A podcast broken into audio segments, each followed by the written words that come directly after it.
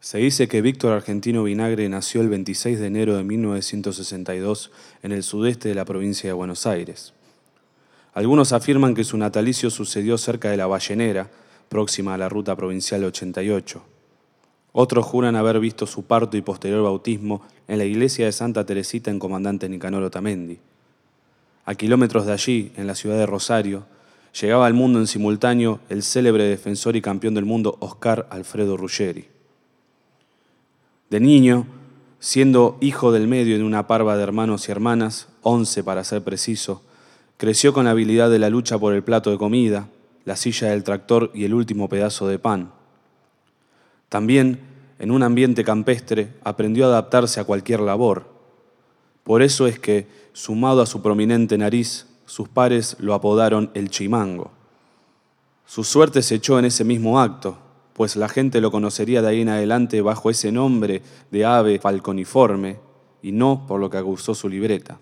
El chimango nunca fue de hablar y mucho menos vociferar improperios. Los gestos construyeron su aura. No sonreía, pero algunas muecas podían demostrar una pequeña felicidad dentro suyo. Su metro setenta de estatura se complementaba con una esplendorosa caja torácica y brazos de gorila oriental del planicie, y brazos de gorila oriental de planicie, oriundo de la República Democrática del Congo. Fue un hábil jinete y en su adolescencia campo adentro se encargó de tener renombre de guapo en la modalidad de potro pelado. El correr de la historia argentina le fue ajeno. En la pampa deprimida no aparecía un militar. No hubo colimba ni campeonato del mundo, solo arado a mano y ganado vacuno.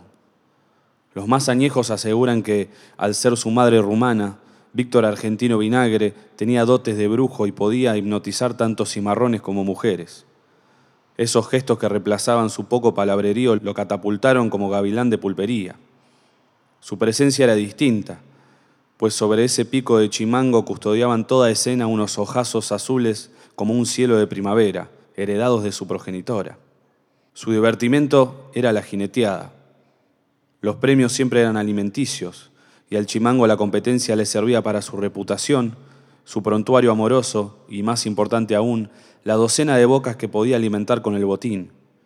En el año 1977, a sus 15 años, ya competía con adultos y conseguía segundos y terceros puestos en los torneos.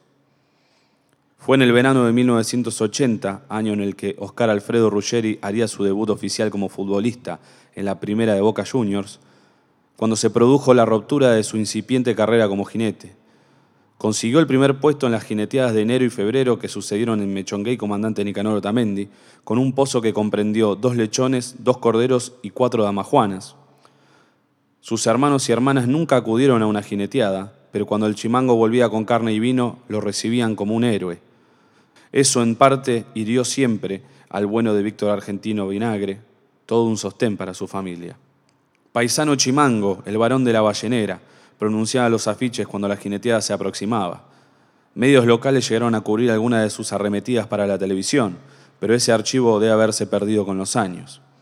Seguramente todos y todas recordarán en el sudeste de la provincia de Buenos Aires el día en el que el chimango perdió la bravía, la jornada en la cual sus ojos se tornaron negros. Muchos adjudican a la brujería como un tiro que le salió por la culata. Lo curioso es que no sucedió en una jineteada. 1980 fue el año de gloria, hasta entrada la primavera, y en octubre la jineteada se vio suspendida por inclemencias climáticas. Ni Otamendi ni Mechongué se salvaron de los fuertes vientos. Tampoco el bueno de Víctor Argentino Vinagre pudo esquivar tanto el ventarrón, pues luego de una de esas noches de jarana en la ballenera, algo inaudito ocurrió en su vida cuando regresaba con su zaino al trote. La noche pregonaba el avistamiento de estrellas y la Cruz del Sur vigilaba cada paso.